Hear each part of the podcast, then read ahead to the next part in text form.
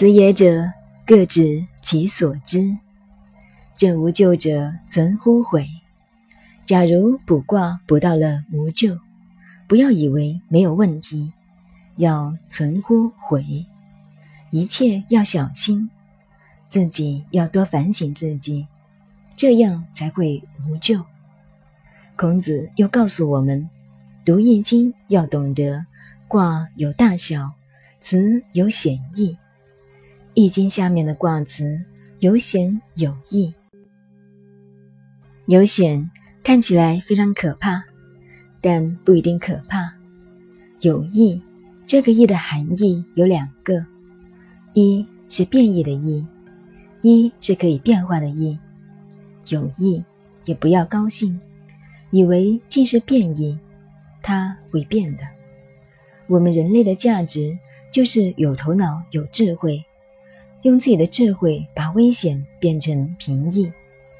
坏的，把它纠正过来，变成好的。但是自己可以把好的破坏了，变成坏的，所以叫此有显义。易经每一卦、每一爻下面的文字都是讲些什么？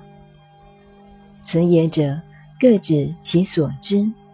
大家注意这个“知”字，在我们读古文的概念中都知道。这个“知”字是虚字，所谓“知乎者也”，但有时候它却是一个实体的字，不是虚字。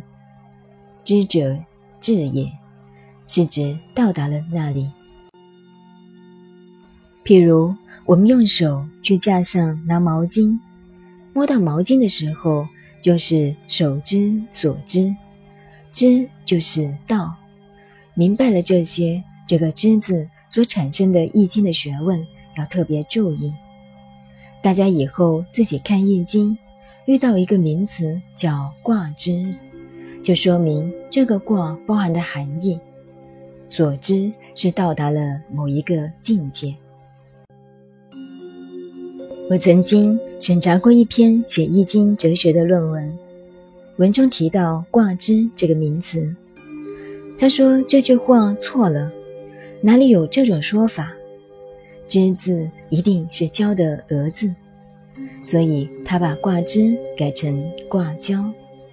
我看了以后感到啼笑皆非，没有办法，只好用红笔批他个五十九分。这不是笑话，而是事实。此也者，各指其所知。这是第三章。第三章在孔子系传里是一组，是一个中心思想。下面一章开始就不同了，开始讲易经的哲学了，非常非常要紧。